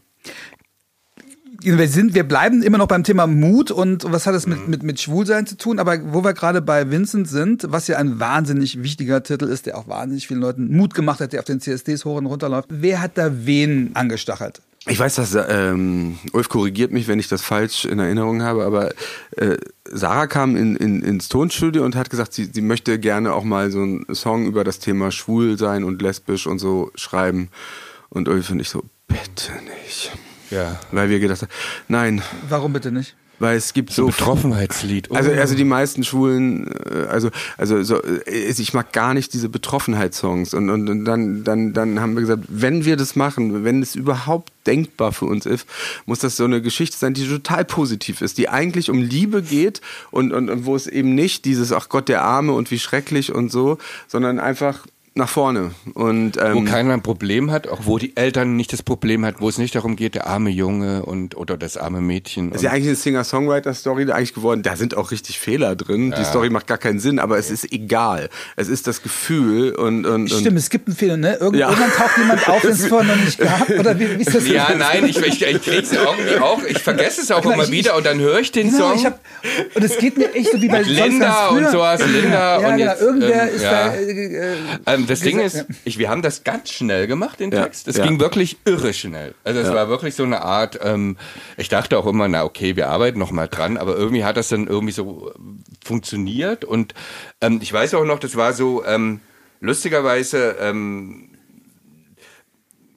kam, also ich hatte irgendwie eine Woche vorher in Barcelona den Film Call Me By Your Name gesehen, der war noch nicht in Deutschland und hatte Peter gerade die ganze Zeit vorgeschwärmt über den tollen ähm, Dialog ähm, von Vater und Sohn, wo der Vater sagt irgendwie, ey, das ist doch was ganz Tolles. Wo es was endlich du mal jetzt andersrum ist, ne? Ja, wo es andersrum ist, wo der Vater nämlich eigentlich sich outet und sagt, Junge, sei froh, dass du das spürst und dass du das gerade gelebt hast. Also das war, und das haben wir Sarah erzählt und sie Ja. meint, oh, das ist aber toll. Und so ist das entstanden. so ist es entstanden und es ging, das war so spielerisch, das hatte auch gar nicht jetzt irgendwie mh, das Riesensystem, nur halt eben, dass wir sagen, wir machen alles umgedreht, wir machen das ganz positiv. Ähm, ähm, und, und, und eigentlich so wie eine neue äh, Future World letztendlich. Und es gibt ja auch viele Familien, wo es so ist. Also ich muss ganz ehrlich sagen, wenn meine Schwester jetzt irgendwie ein Neffe von uns sich outen würde, wäre es genauso. Also da würde ähm, ähm, auch äh, es eher um Da das wird aber Problem wieder mal eine Utopie Liebe. geschaffen, weil es Rosenstolz ja auch war. Rosenstolz war auch, auch immer eine Utopie, ne? Ja. Was man, Mhm. wie, wie es irgendwie sein soll, das, das Beklagen, was ist. Aber trotzdem war der Transporter natürlich Sarah, das muss man Ja, sagen, ja. oder die Transporterin, Ja. sozusagen, dass sie, äh, äh, also A, diesen, äh, ja, Mut ist ein großes Wort, aber dass sie diese Selbstverständlichkeit... Standing auch hatte, ne? Ja, Bei- und die, bei der Plattenfirma, ja, das und, Doch, aber genau. sie hatte, ich muss sagen, das war schon mutig, weil äh, die Plattenfirma hat ihr abgeraten, dass es die erste Single wird und, und gerade als erstes Zeichen und alle warten darauf und sie hat drauf gepocht und Na, aber sie ähm, hat einfach, Ulfi, aber sie hat auch einfach einen guten Instinkt Ja, gehabt. das ne? Also das, sie, hat sie, sie- ja. so, also Dass es also nicht genau. nur als Empowerment ja, ja. wirkt, sondern auch für sie ein guter Titel ist, mit der, Genau. Den ihre Leute auch hören wollen. Genau. Und Ja. diese erste Textzeile, wusstet ihr, was die für einen Ärger machen wird? Vincent kriegt keinen Hoch, wenn er an Mädchen, denkt, Ja. Das war ja ein Skandal dann. Das haben dann Radiosender nicht gespielt, hat den Song natürlich äh, noch mehr in die Medien gebracht. Das glaube ich nicht, aber habt ihr ge gewusst, dass das, äh, weil ihr, ihr wisst, wie Radio Rotation heute funktioniert, ihr wisst, wie, wie glatt gespült das ist. Wusstet ihr, dass ihr da einen kleinen Stachel im System habt? Ich möchte es mal positiv beantworten. Ich, ich, ich habe ich hab mich dann am Ende eigentlich eher wirklich und aus vollstem Herzen gefreut, wie viele Radiosender es doch gespielt haben. Also man muss mal sagen, dass, dass ich glaube, auch Sarah nie wieder so einen Airplay-Hit hatte wie diesen. Ähm, ähm, ist das richtig, was Ja, ich sage? Ich ist nicht richtig falsch so, ja, ist so richtig. und, und, und dass dann doch Sender wie NDR 2 und so, die haben es ja alle gespielt. Das, das wäre ja zu Rosenscholz-Zeit überhaupt nicht drin gewesen. Ähm, Aber war das also- ein kleiner Test? Wollt ihr wissen, wo stehen wir eigentlich gerade? Oder, oder nach dem Nee. Motto, wir wollen es nur erfolgreich haben, wenn es so erfolgreich Nee, ist, wie wir das nee. war? nee, weil es ist ja ganz leicht zu provozieren und so. Und dann, ähm, nee, das würden wir nie machen. Also das kann ich voll, äh, voll im Ernst sagen, dass das. Das heißt, ha- habt ihr vorher über die Textteile nachgedacht, was, dass die irgendwas auslösen könnte? Nein, es kam natürlich die Universal dann noch und sagte, Vincent wird nicht rot. genau, ich hatte dann noch, Vincent wird nicht rot, wenn er an Mädchen denkt. Und das klang so scheiße. Ja. Äh, weil, weil dann ist, das ist, das ist so wie, wie, wie, ähm, Aber das ist halt Glatt auch, gebügelt. Das ist halt auch das Problem ähm, der Plattenfirmen, warum sie halt den deutschen Pop so ein bisschen tot gemacht haben, muss ich ganz ehrlich sagen, weil es immer ums Radio ging.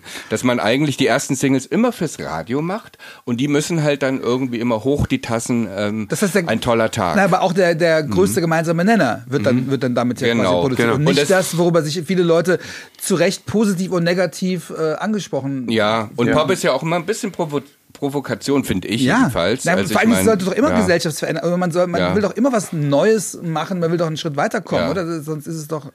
Ja, auf jeden Fall. Ich, ich glaube jetzt halt nur, dass das, ähm, Das, das wäre Zeit für eine Sondersendung sozusagen. Die, die Situation, wie, wie nehmen wir uns als Gesellschaft eigentlich wahr und warum, warum, warum spielen wir eigentlich keine deutschen Lieder im Radio und so? Das ist natürlich ein äh, groß, Trauriges Thema. Ein großes, trauriges Thema von, mir, wo, wo ich, sobald ich das irgendwie mache, habe ich den riesen Shitstorm, ja. Und äh, ich habe es einmal gemacht, hatte einen deutschlandweiten Shitstorm, weil dann wurde mir unterstellt, ich würde es machen, um mich zu bereichern, um meine GEMA, was natürlich ein völliger Scheiß ist. Also was Ähm, man wirft vor, ist wenn das du beklagst, dass zu wenig Deutsch im Denken die, ich würde nur für mich klagen. ja, das ist ja, natürlich ja, ja. total Blödsinn. Ich will aber Ja, halt nur, du hast ja deine, du hast ja deine Tantiemen, also bei dir ist es ja nicht Genau, so. mir geht's zum äh, Glück gut durch diese Musicals sowieso. Also ich klage ja nicht um mich. Das ist, äh, es ist nur so, dass heutzutage ein Musiker, eine Musikerin, also ich weiß nicht, wie du kennst, aber eigentlich kann keiner mehr davon leben. haben auch fast alle keine Verträge, also viele Genau. haben auch keine Verträge mehr, obwohl sie bekannte Namen sind Genau. oder, oder Ja, kein ja, neues Projekt, was gerade Genau. ansteht. Und wir haben, wir haben als, äh, um das mal neutral zu, also Ulf und ich haben alle äh, Präsidenten von allen Plattenfirmen von Major, als Corona kam, angeschrieben und gesagt, macht mal Druck bei den Radios, überall klappt, sogar in Österreich, nicht sogar in Österreich, aber auch in Österreich, in Spanien, Frankreich, die haben alle wegen Corona dann verstärkt äh, äh, äh, nationale Musik gespielt, also spanische, französische, italienische, äh, äh, nur Deutschland hat nicht mitgemacht. Weil die Live-Quelle halt eben ausgefallen ist und die Künstler halt eben irgendwie, dass sie wenigstens Tantiemen übers Radio kriegen. Und das Schlimme dabei ist ja, es sind ja öffentlich-rechtliche Radioanstalten zum. Großteil. Das heißt, sie sind ja dafür da, eigentlich auch ein gewisses Gemeinwohl zu stützen. Und das, das ist, aber das, da haben wir dasselbe Thema, könnten wir jetzt über das deutsche Musiktheater sprechen, ist genau das Gleiche. Richtig, genau, genau. das Gleiche, was ja auch an wahnsinnig subventioniert ist, wo man denkt, wenn nicht da äh, Ja. progressives, gutes Musiktheater Neues aus Deutschland kommen würde, aber machen sie auch nicht, machen dann auch nur, um, um Geld zu verdienen, mal ein Musical rein, irgendwas, was alle kennen, statt Ja. etwas, was man gerade aufbauen könnte, wo man mit auch neue Stoffe nach oben aber darf ich dich mal was fragen? Ja, bitte. Ja. Ähm, ähm, weil, weil das dazu gehört. Also weil, weil wir, wir engagieren uns jetzt gerade dafür. Vielleicht ist nämlich dieser Weg, dass diese Theater und so subventioniert werden, völlig falsch. Ich glaube, das Kreative muss subventioniert werden. Die Stücke, die Ideen, Projekte. die Projekte. Ja. Und das ist, da, da gibt es jetzt in, in, in, äh, in der Theater- und Musicalwelt große Bewegungen, die nämlich dafür leidenschaftlich werben. Äh, ähm, weil ich glaube, dann steht man halt auch gerade dafür da und, und, und, und, und sagt nicht so, jetzt muss dieses Haus jährlich diese Summe bekommen, sondern ich glaube, es muss eher... Nein, aber das- Eigentlich, das wäre doch toll, weil, weil es wäre wie bei der Filmförderung, dass man halt ähm, Stoffe einreicht und das ist dann irgendwie. Aber bei der Filmförderung zeigt sich doch, dass da ganz viel gefördert wird, was dann trotzdem kein Schwein interessiert. Das heißt, es wär, also die meisten Filme, die gefördert werden, Argument. nein, nein, auch die meisten Filme, die den deutschen Filmpreis bekommen, hat fast niemand gesehen. Nein. Du hast mich jetzt was gefragt.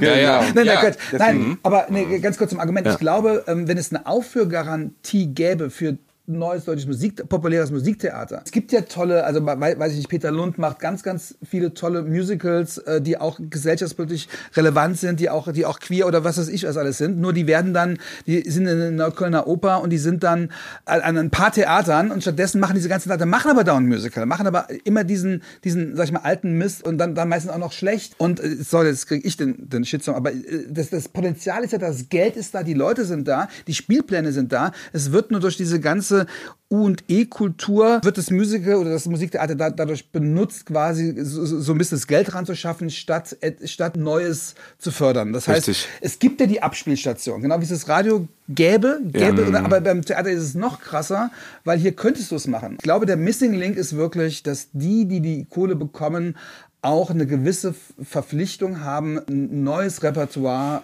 zu machen, ja, Ja. Zu, zu, zu machen und, und das, das halt auch relevant zu machen und, und nicht nur als, als, als Alibi dafür, damit sie irgendwelche anderen Sachen damit rechtfertigen können. Wie kamen wir jetzt dann? Oh, jetzt haben wir. Ja, wir kamen jetzt eigentlich über die, die Radiolandschaft und dass ich, Ja. das, Ja. Weil, weil mich das halt da auch interessiert. Ne? Ich, ich will ja auch immer da lernen. Also danke für diese Antwort äh, und, und, und, und austauschen. Und ich glaube jetzt mal, um mich auf dich zu beziehen, diese Filmförderung, so toll sie auch ist, ist natürlich durch dieses Regionale und so. Das ist Ne, natürlich ich will das irre. jetzt gar nicht. äh, Ihr habt doch Da auch kannst du recht. ja auch ganz- Natürlich, aber ähm, warum funktioniert halt. Ach, das ist, ja auch, das ist jetzt so ein weites äh, Feld. Aber, Jetzt kriegen wir alle den Shitstorm, weil wir alle Mhm. jetzt quasi uns beklagen, dass wir nicht noch mehr Geld verdienen dürfen. Das wird Na, jetzt, nee, darum das geht's man, nicht. Ich weiß, Nein, nein, darum geht's Aber nicht. das wird man Ja. bei uns jetzt in die Kommentare Ja, schreiben, nach dem Motto, die haben es doch gerade nötig. Aber aber ähm, genau, es ging, es ging ums Thema Mut. Und deswegen waren wir bei, bei Sarah Connor. deswegen es- muss man auch manchmal einen Shitstorm in Kauf nehmen. Genau, das, ist auch in man, Ordnung. Das muss man sowieso, aber es ging um die Frage, wie sehr man für diese Themen steht und, es, und ihr habt ja, ihr habt das ja ja damals durchgehalten. Ihr habt damals diesen Song gemacht, der wahnsinnig wichtig ist, aber ihr habt euch ja auch an anderer Stelle immer wieder auch in der Branche gegen Homophobie eingesetzt oder für die Interessen der Community. Ihr habt damals den, diesen Heller von Sinnen Song gemacht, der, glaube ich, ganz wichtig war, weil es Leuten überhaupt mal klar gemacht hat, oh Gott, das Thema gibt's ja noch und so weiter. Das ist, es muss, muss endlich mal angegangen werden. Und dann gab es diesen legendären Auftritt von dir beim, beim Bambi war das, glaube ich, mit, mit Bushido. Ihr habt, äh, ihr wart selber beim Bambi, habt einen Tag vorher erfahren, dass Bushido der damals noch für ganz krasse homophobe, sexistische Texte stand, sollte ausgerechnet der geehrt werden, und zwar nicht für die beste Musik, sondern wirklich für Integration, also quasi fürs Gegenteil für das, was er ist. Und äh, du hast dann eine Rede gehalten. Ich habe mir den, den einen Satz, den du damals gesagt hast, mal, mal sogar aufgeschrieben. Peter Plate sagt da vor versammelter Mannschaft, alle Leute mussten sich vorstellen, sitzen da mit Abendgarderobe, ist alles ganz, ganz festlich. Äh, keiner macht den Partypups, alle loben sich gegenseitig. Und Peter Plate sagt, so wenige Jahre nachdem ein Musiker frauenfeindliche Texte, schwulenfeindliche Texte und im Endeffekt menschenverachtende Texte veröffentlicht hat, so einen Musiker hier heute Abend auszuzeichnen, finde ich nicht korrekt alle waren so ein bisschen peinlich berührt. Es war ja nicht so, dass alle sagten, endlich sagt's mal einer, sondern eher, ja, ich, ich kann mir vorstellen, du musst dich damals sehr alleine gefühlt haben oder äh, zumindest nicht so unterstützt, wie man es eigentlich nach so einem mutigen Auftritt denken müsste. Ja, ehrlich gesagt war es fast die schlimmste Zeit meines Lebens. Also, also vor allem danach, äh, äh also ich, ich kam ja gerade raus aus einer Krise und dann so, so ein Scheiß und, und gleichzeitig musste ich das aber machen. Ich musste das einfach machen, äh, äh, musste das auch sagen. Äh, ähm, und das immer, was so schwierig ist für, für, für, für die Leute, die dann da an der Bildsch am Bildschirm kleben, ja, ist, ist, ist ja eigentlich die Geschichte dahinter, ist so, dass ich war wütend darüber, dass man missbraucht wurde, weil, weil, weil, weil, weil der, die Dramaturgie ist immer derselbe. Also was ich dann, es war ja auch noch Helmut Schmidt da, äh, äh, der, der das bekommt. Weder weiß, wer du bist, noch wer Bushido ist. Und dann will, will man die Leute nicht noch zusätzlich triggern. Ja. Genau, und dann kann ich auch nicht sagen, ich, ich nehme jetzt diesen Preis nicht an oder so. Das ist ja, dann, dann nimmt man sich auch viel zu wichtig. Es war, es war nur irgendwie.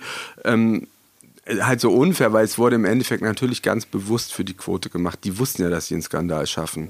Und das hat mich fertig gemacht. Also, du wurdest instrumentalisiert, weil man wurden, wusste, also das heißt, man hat quasi Homophobie als dramaturgisches Element Natürlich, gehabt. zu 100 zu dieser Aussage stehe ich immer noch und das hat mich fertig gemacht. Und dann, du weißt es, du kommst ja auch aus dem Bereich, was wir für Einladungen hatten für die nächste Woche für Sendung. Wir hätten wahrscheinlich hunderttausende von, von CDs verkaufen können, wenn ich das gemacht hätte. Und das haben wir natürlich alles nicht gemacht, ja. Also, weil, weil, weil alle wollten diesen vermeintlichen Anführungsstrichen Skandal weiterführen. Und darum ging es mir gar nicht. Mir ging es darum zu sagen, ich finde es blöd, ihn da auszuzeichnen, aber äh, noch blöder finde ich eigentlich, dass sie uns alle hier instrumentalisiert, oder mindestens genauso blöd äh, äh, finde ich es, dass sie uns eigentlich alle instrumentalisiert und so tut, als äh, äh, ähm, werdet ihr jetzt erstaunt. Das heißt, ja, es war aber auch gleichzeitig war es trotzdem, wir wussten ja auch das ist ja jetzt alles bekannt. Wir wussten ja auch um den Background von Bushido. Genau, das wusste ja, das in Berlin ja, wusste, wusste man ja, wer, wer Diese Clan-Geschichten. Ja, natürlich. Und das war nicht so ungefährlich. Ja, ja. Also das, das war eigentlich, äh, das eine war natürlich, dass, äh, dass man halt sich ähm, positionieren muss. Ähm, und zum anderen war es natürlich, dass man auch danach Angst hatte ein bisschen, was passiert. Naja, ne? Weil wir haben da auch ganz viele Geschichten, die waren also nicht so heikel. Das, das, das, war heikel. wirklich so, dass das und, und mein Mann war gerade äh, zu mir gezogen. der, der hatte Angst. Der hatte Scheißangst. Ich mhm. bin, ich hatte so eine Angst, dann hier rauszugehen. Ja. Und, und also das war wirklich fürchterlich. Das war nicht so ähm, lustig. Ja. und, und, und, und, und, und von auch, auch dieser Firma, die Platten vertreibt, die wir vorhin schon erwähnt haben. Jahre später kriege ich Anrufe von den Mitarbeitern, wie mutig das gewesen wäre. Aber damals hätten sie nicht den Mut gehabt, Nein, was die waren zu sagen. Still. Also es hat mich keiner verteidigt. Ja. Also es war, ähm, ich will, ich will jetzt. Ich muss kurz nicht, sagen, äh, Peter hält gerade ja, Ulf am Arm ja, fest, ja? Naja, weil, weil also man hat sich schon ganz schön, das war schon ganz schön komisch. Ja, ja. Ihr sagt, man, man musste was sagen, aber eigentlich hättet ja nicht ihr was sagen müssen. Nicht nur du als Mensch, sondern du als du als schwuler Vertreter, das hätten ja eigentlich die anderen sagen müssen. Das hätten ja eigentlich nicht wir sein müssen, die sagen müssen, Homophobie geht nicht. Und das ist doch eigentlich das Schlimme, wo ich dich frage, wie alleine hast du dich damals gefühlt? Auf der einen Seite haben wir eben gesagt, Pop traut sich nichts mehr. Pop macht quasi Werbespruch Wohlfühl-Songs. Das heißt, das, was eigentlich Popmusik mal ausgemacht hat, dass es irgendwo eine um Emanzipation geht, dass es darum geht, Gesellschaft zu verändern. So, so, so hat der Rock'n'Roll angefangen. Das, ähm, klar, der, der Pop in den 80ern war anders, aber trotzdem waren das ja auch in den 80ern ganz viele mutige Identifikationsmodelle. Und auf einmal wird das alles so einem, wir sind alle supi, ja. Mhm. Das heißt, erst macht der Pop nichts nur nichts Gutes und dann macht er aber auch noch was Schlechtes, weil er sich nicht traut, die eindeutigen Dinge zu benennen, die falsch laufen. Und du bist in dieser Branche, du bist einer der Stars dieser Branche. Alle finden dich wahrscheinlich supi mit dem, was du machst. Alle finden dich supi mit dem, dass du auch schwul bist. Aber wenn es hart auf, hart auf hart kommt, stehst du da alleine. Ja, wenn es hart auf hart kommt, ist, ist, ist, habe ich mich damals wirklich so gefühlt, ist, ist, ist, ist doch, Entschuldigung, was führt zu unserem Mercutio, weil, weil es halt doch ist, dann ist Mercutio in Rome und Julia? Ja, ist, ist dann doch so, da ist, ist dann der, der Schwule der 90er und Nuller Jahre war ja immer so, das ist der Nette, der Kumpel, mit dem kann man alles machen, den ruft die ja. Freundin an, wenn sie keinen hat zum Ausgehen mhm. und so. So wurden wir ja dargestellt, ne? Und, ja. und genauso. Pflegeleicht. Pflegeleicht, dieser pflegeleichte Schwule, der jetzt dankbar ist, dass er so einen komischen so, so ein Preis. Sobald er, sobald er der Papi, Partypupser ist, sobald ja, er sagt, genau. das passt mir nicht, dann mhm. heißt es ja jetzt nämlich mal nicht so wichtig und so weiter. Genau. Und da musst du ja natürlich, und zu Recht, zu Recht, ist, ist es ja dann auch so, dass die ganze queere Bewegung auf einen guckt und die gucken zu Recht auf einem. Und wenn, wenn, wenn ich dann, stell dir vor, ich wäre dann nächste Woche zu Maischberger oder sowas gegangen, hätten die mich alle angeschissen und die hätten mich auch zu Recht angeschissen. Weil das macht man dann nicht. Also deswegen habe ich nur einmal dieses Statement gemacht. Aber wenn du mich fragst, ob ich mich allein gefühlt habe, Nein, ich habe mich nicht allein gefühlt. Okay. Weil es war ein ganz toller Moment. Ulf, Anna und ich, wir haben uns so gestritten um die richtigen Worte. Dann habe ich meinen mein Satz, den du eben zitiert hast, den habe ich mit meiner Schwester am Telefon, ich bin über diese Brücke da gelaufen, ich weiß, ich habe den immer geübt, weil ich wusste ja, es gucken Was mindestens, eine Brücke? die hatten eine Einschaltquote draußen, also vor, der, vor dem Fernsehstudio. Ja. Das war so prognostiziert, das wird zumindest sieben Millionen haben. So, dachte so ich jetzt kleine Plate redet jetzt vor sieben Millionen Leuten live im Fernsehen. Mhm. So ein Satz. Und dann wollte ich immer nur, dass ich mich nicht verspreche. Und da habe ich mit meiner Schwester immer, oh Gott, jetzt will ich ähm, auf jeden Fall diesen Satz geübt und habe mich nicht alleine gefühlt. Nein. Wow. Liebes alles. Ihr macht ein Musical über die größte Liebe der Welt und seid selber eine Liebe, die, die keine Beziehung mehr ist, die aber trotzdem noch, noch, noch eine, jetzt werde ich ganz kitschig, sorry, aber das ist doch, das ist doch schon interessant, wie, wie sehr ihr euch aufeinander bezieht und wie sehr das das möglich macht. Ist das Liebe, ja, ne? Natürlich ist das Liebe. Also ja. das ist ja irgendwie, wir sind, ich finde ja irgendwie immer so dieses Ding, ähm, wir haben uns ja, wir, unsere Liebe hat sich geändert. Also unsere Liebe ist formiert ähm, in, in, in eine andere Richtung, so wie es sich halt in vielen Beziehungen auch ähm, Trennung ist ja auch immer so was Relatives. Das ist auch so ein Klischeesatz. Also natürlich haben wir uns, uns die romantische Beziehung ist vorbei, aber jetzt ist die freundschaftliche Beziehung viel tiefer geworden und ganz ehrlich, ähm, es ist viel besser, als es mal war. Also weil wir einfach ähm, noch viel echter sein können und diese ganzen Eifersucht, shit, da ist vorbei. Ich, das ist so hinderlich in Beziehungen. also ich meine, das ist, ähm, ähm, das, das, das tut auch immer so weh, weil man da irgendwie so viele Ego-Sachen sind da noch drinne und liebt er mich denn noch wegen meines Körpers? Also ich glaube, ganz ehrlich, das ist alles jetzt wirklich auf, auf einer anderen Ebene und ähm, ähm, also ich muss auch sagen, ähm, die Karriere ist toll, das ist schön, aber ich muss sagen, das größte Geschenk ist natürlich die Freundschaft. Ne? Also einen Menschen zu haben, ähm, ähm, weil Peter das ist eben auch so, so, so schön gesagt hat mit diesen, er hat sich nicht alleine gefühlt. Ähm, also ich weiß, dass, und das ist aber, was dieser ganze ähm, ja, Karrierescheiß mal beiseite, wenn ich irgendwie totalen Mist machen würde, das denkt man ja manchmal, ne? Also es kann ja ganz schnell passieren, dass, es, dass man irgendwas ganz Schlimmes macht und man landet im Gefängnis. Ist mal so ganz krass. Dann überlegt man sich doch, wer steht noch zu einem. Ne? Das sind dann nicht so die glamourösen Leute, das sind so also ein paar Leute. Und ich weiß, dass Peter immer, immer da sitzen und mich natürlich, mir natürlich total den Kopf waschen, aber er würde da sein, genauso meine Schwester und ähm, noch ein Freund aus Spanien. Also es sind wenig aber, Menschen. Aber mein, aber ja? mein Mann wäre dann auch da. Na, der würde irgendwie mir einen Kuchen, der würde mir den, den Kuchen backen. Ne? Mit der Pfeile irgendwie. drin. Ja, ja. ja. ähm, aber weißt du, das sind so Sachen, ich glaube, darauf kommt's an und, und alles andere ist... Ähm, ist ja dann doch irgendwie, das ist unser Traum, ist auch, aber es ist trotzdem Beruf und, und das Schönste, das Wichtigste sind dann, dass die Menschen wirklich da sind und das war ja auch, als, als, als unsere Karriere wirklich so nach Rosenstolz, als, als wir das sind die Leute, du, du wirst auch nicht eingeladen auf Premieren und auf einmal. Ja? Du bist dann wirklich raus aus diesem Zirkel. Das geht ganz schnell und das kann auch jetzt wieder ganz schnell sein, dass alle Leute das satt haben und, und, und alles floppt auf einmal und dann sind die Firmen auch weg und dann gibt's keine Finanziers. Da muss man wieder von vorne anfangen und da merkt man dann wirklich erst, was, was wirklich, das klingt jetzt so klischee-mäßig, aber, aber das, äh, das ist schon das Geschenk, ne? Die Leute im Leben. Bevor ich zu meiner letzten Frage gleich komme, will ich das einfach insofern festhalten, was das, äh, wenn wir, wenn wir über euer Musical sprechen, dass die Leute, egal wie sie es finden, wirklich, äh, ich hoffe, dass sie es zu schätzen wissen, was, wie sowas entsteht und was dahinter steckt und dass das nicht nur ja, ein Ergebnis der, der, Liebe von Rom und Julia ist, sondern wirklich das, was ihr über die Jahre euch traut. Und es gibt wenige, die das machen und oder fast niemand, der das, der das ist. Ihr nutzt eure Unabhängigkeit dazu, sowas durchzusetzen und ich hoffe, dass es was verändert. Habt ihr auch das Gefühl, dass es jetzt, dass sich auch in der Landschaft was verändert, dass, dass Leute sich jetzt auch mehr, mehr zutrauen? Oder könnt ihr selber was dazu beitragen, dass sich andere Leute auch mehr zutrauen? Merkt ihr, dass, es, dass die Darsteller sagen, oh, endlich mal was Neues? Also ich merke es jetzt durch, ich, ähm, ja, mal was richtig Schönes zu sagen, äh, ähm, bei, bei Kudam war ja die Hochzeit der Pandemie auch, ne? Und, und wir konnten uns alle nur mit Masken begegnen und dann gab es, äh, wie hieß das, zwei verschiedene Sicherheitskonzepte. Und jetzt ist ja alles so bunt und, und Romeo ist ja ist, Romeo ist eh so äh, äh, queer besetzt und, und alles so, wir, wir kommen aus, aus Spanien, Italien, Deutschland, äh, Frankreich und, und, und dann haben wir durch Nils Wanderer, der ist auch äh, durchaus sehr queer unterwegs und, und es ist so, ähm, ja, die sind alle ganz, ganz doll mutig und wir wollen die halt ähm, halt auch ermutigen, dann, was weiß ich, Samstag nachts nach dem Musical irgendwie so eine Mitternachtsshow zu machen und so. Und äh, daran arbeiten wir gerade. Also das, wir haben ja leider kein festes Team, nicht das feste Ensemble, aber eigentlich wollen wir so tun, als hätten wir es sozusagen. Das, das, da, das ist so ein bisschen unsere Aufgabe, ne?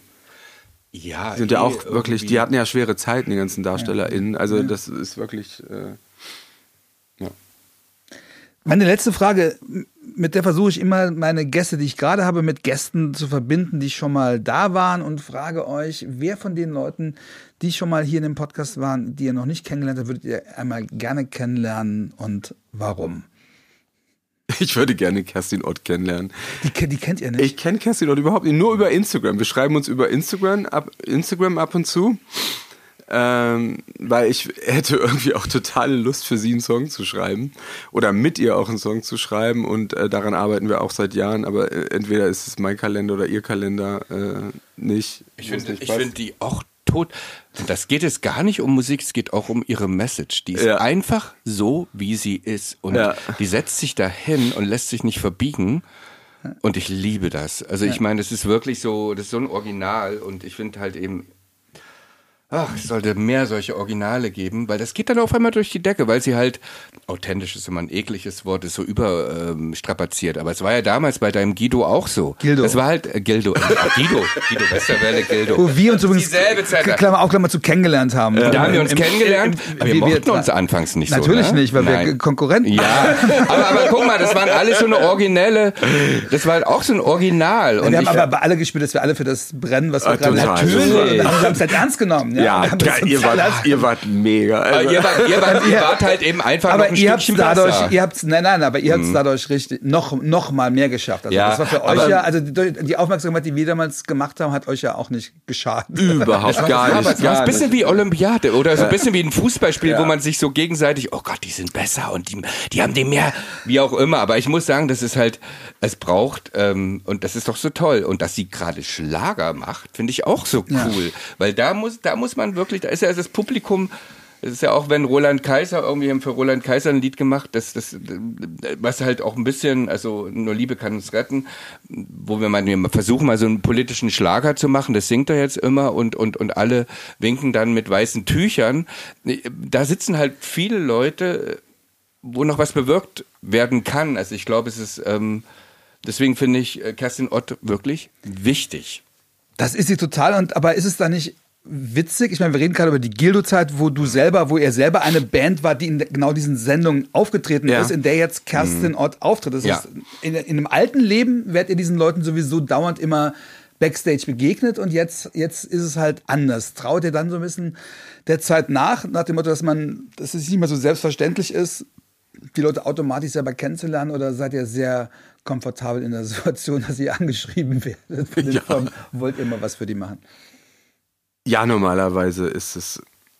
Weiß nicht, ob das jetzt die Antwort auf die Frage richtig ist, aber ich muss, muss da nochmal eine Lanze brechen bei diesen, bei diesen, ähm, bei diesen Sendungen, die so, die ja so vermeintlich uncool sind, sind meistens die liebsten Menschen. Ja. Da geht es richtig menschlich zu und da ist so irgendwie, äh, äh, was dem einen Kollegen geht schlecht, dann sind die anderen alle um ihn rum und helfen. Also so eine Menschlichkeit habe ich früher bei MTV nie erlebt. Tut mir leid, da muss ich sagen, das ist, ähm, das Ja, ist dann doch die, äh, äh, das ist dann doch die, die, die Welt, die dann halt eher mein Zuhause ist. So, das ist nicht schlimm. Stimmt, wir waren, wir waren im Sommer äh, bei Florian Silbereisen, ähm, also mit Kudam und Peter ist mit Kim Fischer aufgetreten und und ähm, das war ein total schöner Tag. Ich vermisse, ich vermisse es doch ein bisschen, dieses Stage. Nee, das war so ein, äh, nee, das war Nee. so, nee, nee, nee. Also ich musste eine Schlaftablette vorher nehmen und also das ist, Ja. das ist, das macht mich fertig. Aber, aber ich habe es dann in dem Moment Zirkus- Ja, total den Zirkus, aber, aber, aber auch die ganzen Legenden. Da kommt dann Vicky ähm, einen in die Arme, also Ja. Leandros und Irene Shears letzter Auftritt und so. Und irgendwie, weißt du, das ist einfach.